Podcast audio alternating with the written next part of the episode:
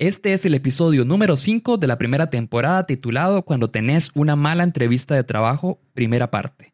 ¿Por qué primera parte? Bueno, en la búsqueda de mejores formas de contarles historias, queremos experimentar un poco y por eso decidimos dividir este tema en dos episodios con dos historias cada una en un formato ligeramente diferente. Sin más, empezamos. Yo soy Diego Barracuda y esto es No Sos Especial.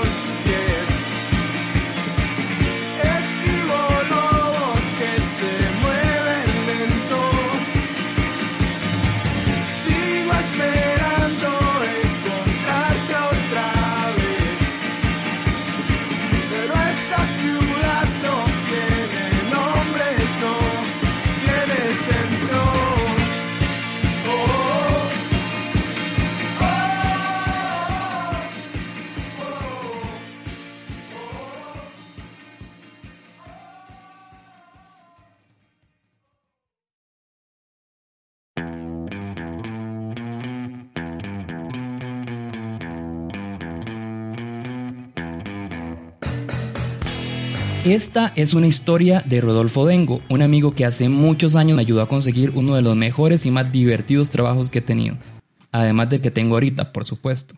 Ahora es él el que me cuenta a mí una historia de una entrevista de trabajo. Ok, vamos de nuevo. Eh, esa no me voy a censurar porque esa mierda me cuesta demasiado. Y con esto quiero decir que esta historia tiene cierto contenido sexual explícito, así que si estás con tus hijos o en el trabajo, te doy unos segundos para ponerte los audífonos. ¿Listo? Adelante, amigo. Estamos en 2007. Eh, mi en aquel entonces novia y ahora esposa Laura eh, y yo habíamos los dos decidido dejar de trabajar en tiempo completo y dedicarnos a freelance y tratar de montar nuestra propia, digamos, em, empresa. Ella... El 2007 fue una gran época para el diseño y la programación web. Todo el mundo necesitaba un sitio, así que Rodolfo junto a Laura unieron fuerzas y empezaron a cazar clientes. Por supuesto, empezar nunca es fácil. Eh, estábamos en un momento pobre, pellejeándola, eh, así pulseando hasta el último cinco y un amigo me presenta a otro amigo que... Por supuesto, los contactos siempre son importantes y Engo aprovechó y logró conseguir una entrevista para ofrecer sus servicios a una empresa bastante grande. Y yo, bueno, feliz, emocionados, eh, queríamos obviamente como buenos ticos celebrar antes de que todo saliera y... Entonces ambos se compraron unos vinitos, compraron comida y brindaron porque aquel era el comienzo exitoso de su empresa.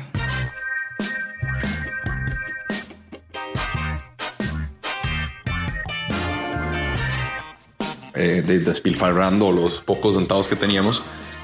Ahora entonces compramos la botella de vino, decidimos que vamos a tomarnos un vinito, nos tomamos un puro, muy bien, eso progresó un poquito por ahí, empezamos ahí a toquetearnos y la vara, y terminamos viendo porno y bueno, ya después culiamos. Era el 2007, recuerden, la gente todavía decía culiar.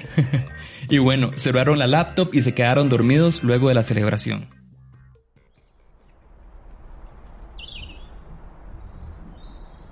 Al día siguiente, Rodolfo se levanta, se baña, se hace un desayuno de campeones para ir a la reunión con toda la pata.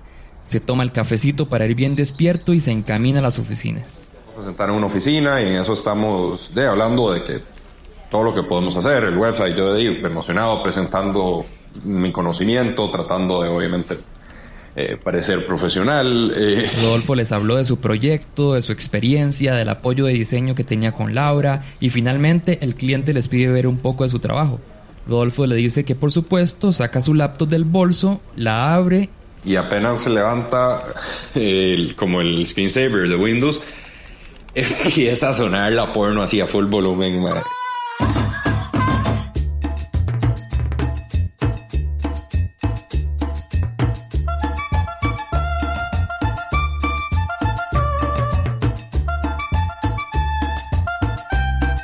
La puerta de la oficina estaba abierta y el porno se escuchó por todo el edificio.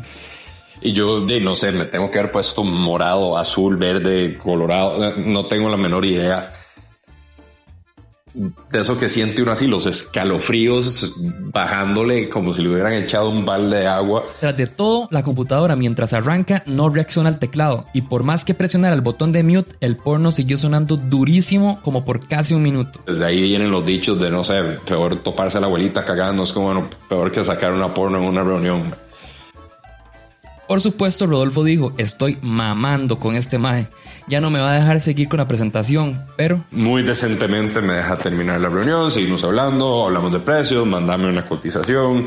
Después de esa reunión, no se volvieron a ver. Estoy seguro que el cuento rondó por todo lado. De haber sido muy divertido como chisme. Por supuesto, al llegar a la casa tenía que contarle a Laura cómo le había ido. Eh, llego yo a la choza, de, me siento con Laura, le cuento, nos cagamos de risa. De qué cagada que voy a hacer, o sea, no hay nada más que eso y bien que mal al final la historia es muy graciosa, pero sí, obviamente huevado de la plata, por ahí ya después, de ya ahora lo veo y es de esas cosas que es como de carajillo, dipulseándola todo, qué vergüenza, pero lo forman a uno también un poco el carácter y, ahora me puedo reír bastante del asunto.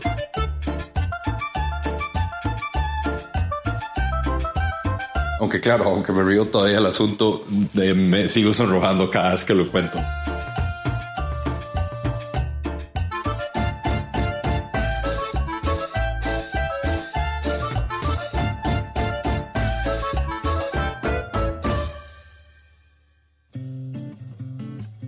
Un saludo cero especial a Juan Pablo Guillén, Jin Shen, Iskander Blanco, Raquel Rodríguez, José Peralta, Gastón García, Rodrigo Telo, Lila Miller y a Gabriel Hernández por retuitear el episodio anterior.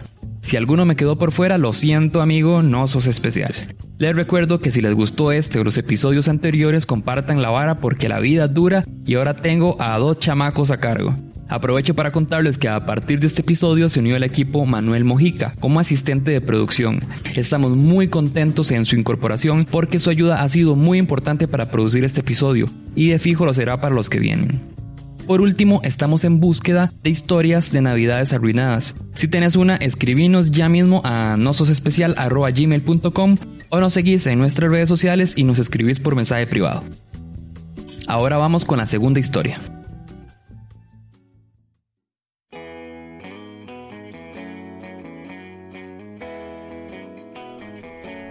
Esto pasó a principios de este año cuando yo estuve buscando nuevos horizontes. Ella es Gloriana Paz y como muchos, un día se cuestionó si quería seguir dedicándose a lo que tenía ya varios años trabajando, en su caso, la publicidad. Cuando cumplí 30 años, eh, ya había tenido más de 8 años de trabajar en publicidad, ¿verdad? Entonces quería algo diferente. Y en ese momento como que me liberé, tenía mucha independencia y empecé a viajar y todo. Entonces un día, mientras Gloriana revisaba sus redes sociales, encontró un anuncio donde una aerolínea buscaba tripulantes de cabina. Entonces yo dije, voy a, voy a mandarme y voy a aplicar. En ese momento yo estaba trabajando, no tenía vacaciones, no, tenía, no podía pedir permisos y la entrevista era un lunes a las 8 de la mañana. Entonces, a como pudo, logró inventar algo y sacar un permiso siempre y cuando entregara esa noche el trabajo que tenía asignado ese día. En la mañana de la entrevista, Gloriana llegó media hora antes y según ella se iba a encontrar ahí con las personas que le iban a entrevistar. Pero en cambio lo que se encontró fue una fila de 800 metros.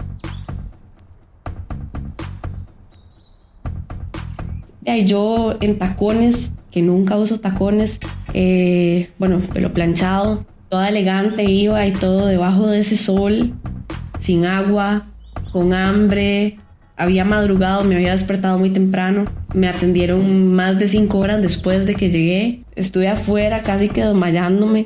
Y cuando finalmente entré, yo dije, bueno, ya, ya me van a atender, ya me van a entrevistar y todo. Gloriana entra, busca a los entrevistadores, pero lo único que encuentra era un formulario kilométrico. Resulta que las cuatro horas de fila bajo el sol era solo la primera etapa de un proceso de pesadilla. Y como si fuera poco, tenía que lidiar con los permisos de su actual trabajo tenía que ir el martes a una entrevista. Entonces yo, bueno, ¿cómo hago con el permiso? ¿Verdad? Porque tenía que pedir permiso o, sacar días de vacaciones o algo. Eh, pero valía la pena, ya había pasado la primera, la primera etapa, entonces... Al final volvió a lograr sacar el permiso y llegó el día de la siguiente prueba. Entonces, bueno, llegué y la persona que me entrevistó, me entrevistaron en inglés y me fue muy bien y después me entrevistó una señora en español. Y con esta señora todo se empezó a complicar. Y me había dicho que, que iba muy mal presentada, porque la gente que trabaja en publicidad era muy mal vestida, ¿verdad? Y que bueno, que eso iba a ser un problema, ¿verdad? Y La señora tenía Gloriana entre ojos. Por más que llegó elegantemente vestida, el hecho de que fuera publicista sacó todos los prejuicios y estereotipos que tenía. Y antes de que me fuera me dice, aquí no se pueden tener tatuajes, ¿verdad? Gloriana le muestra los brazos y dice, no, no, señora, yo no, no tengo ningún tatuaje. Y me dice, no, pero en lugares no visibles tampoco se puede. Yo no, yo no tengo ningún tatuaje. Yo conozco la gente de, publicidad, todos tienen tatuajes, ¿verdad? Y yo, bueno, que son estos estereotipos. Fue pucha, después de eso yo dije, yo no sé si me van a volver a llamar o no, pero bueno. Para este punto, Gloriana sentía que había perdido cualquier posibilidad de que la contrataran. Sin embargo, la llamaron ese mismo día. Me llamaron de que había pasado esta etapa y que tenía que ir ahora el miércoles a una prueba del polígrafo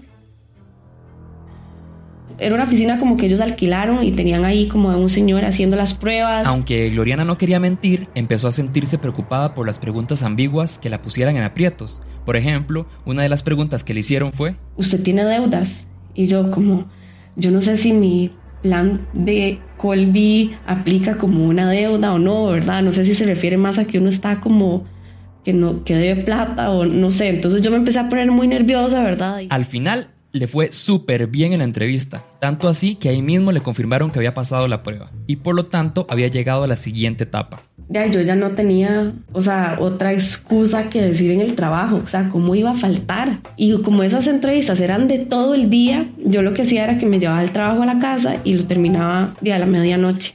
Entonces al día siguiente ya tenía todas las órdenes de trabajo listas. Y tras de todo, las pruebas para aplicar en la aerolínea solo se ponían más y más complicadas. Bueno, entonces resulta que ese día me llaman y me dicen, bueno, usted pasó la prueba, tiene que presentarse mañana jueves en, eh, en el Hotel Irazú, tiene que venir vestida con tacones, pantalón negro, camisa blanca de botones, un blazer negro, uñas pintadas de rojo, labios pintados así, un moño, eh, un moño eh, bajo, sin aretes, bueno, era todo un protocolo de vestimenta. Y yo decía, y mae, yo no tengo blazer, ¿verdad? No, tengo, no tenía pantalón. Entonces Gloriana puso a toda su familia a correr, a comprar la ropa que le faltaba, le ayudaron a arreglarse, a peinarse y la llevaron al hotel para hacer la siguiente prueba. O sea, si ya llegué hasta aquí es por algo, ¿verdad? Es porque fijo me van a decir que sí. Y entonces resulta que me fui a Pequeño Mundo y ahí a comprar las cosas que me hacían falta y voy el jueves para el Hotel Irazú. Como le habían pedido que se arreglara tanto, pensó que esta etapa era una entrevista formal, pero cuando preguntó en el hotel a dónde debía ir, la mandaron a la piscina. De ahí, cuando llego, ese, me di cuenta que era una prueba de natación. Yo sí sé nadar y en el formulario la primera pregunta que venía era si uno sabía nadar, ¿verdad? Entonces, pero hay mucha gente que miente, entonces a uno como que le hacen la prueba entonces resulta que, bueno, era bueno, chicas, este, tírense a la piscina, naden 200 metros, 100 de ida y 100 de vuelta, y cuando vienen le pasan por debajo a, a, un inflable que es como para simular fuego, y tírense con todo y ropa, ¿verdad? Y yo como, ¿por qué me hicieron pintarme las uñas? O sea, tuve que ir a buscar un manicure, ¿verdad? Gastar 12 mil pesos y, y, el peinado, o sea, yo no entendía pero yo estaba ahí emocionada y yo dije, bueno, aquí yo fijo pasos porque yo sí sé nadar. Entonces se tiró a la piscina. Se le despintaron las uñas, el peinado arruinado, el cloro del agua le decoloró el pantalón nuevo, pero bueno, hizo todo lo que la prueba pedía. Y después de eso todavía estaba esperando que me dijeran, sí, fue admitida. No, el mismo viernes me llamaron que si podía ir a una entrevista eh, por teléfono con, digamos, los headquarters eh, de esa aerolínea que estaba en otro país. Para este punto, pedir permiso de nuevo en su actual trabajo era simplemente imposible. y tampoco podía jugarse el chance. Entonces le pidió a los de la aerolínea que si la llamada podía ser a la hora del almuerzo y le dijeron que sí. Entonces ese día Gloriana salió pensando que ni iba a poder almorzar, porque de fijo la llamada iba a tener otro giro inesperado, una prueba súper loca o algo. Pero al final no, la llamada solo duró dos minutos. ¿Cómo se llama usted? Eh, ¿qué, hace? ¿Por, qué piensa que es el, perfil perfecto para, para, este puesto? Y bueno, ya cuando me dijeron que había pasado esa parte, de ahí me dicen, bueno, si sí pasó las entrevistas, ahora de ahí quedan usted eh, decir si quiere continuar o no. Y Gloriana pensó, obvio sí. ¿Por qué iba a decir que no si tuvo que pasar por todas estas etapas? Entonces le dijeron la frase que acabó con todas sus posibilidades. Porque el entrenamiento es de tres meses y es sin pago. ¿Cómo sin pago?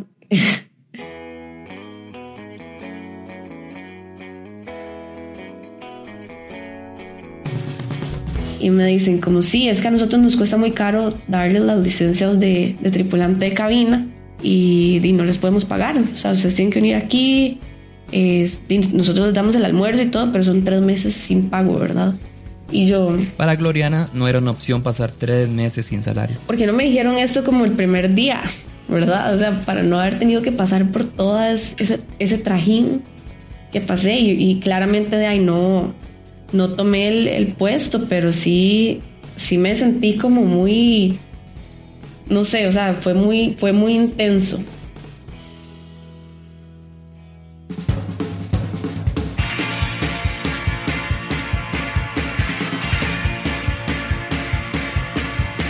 Como ven, malas entrevistas de trabajo las puede tener cualquiera. Algunas hasta se convierten en pesadillas, pero todo bien. Con el tiempo te vas a reír de las peladas. A todo el mundo le pasa. No sos el primero ni serás el último porque no sos especial.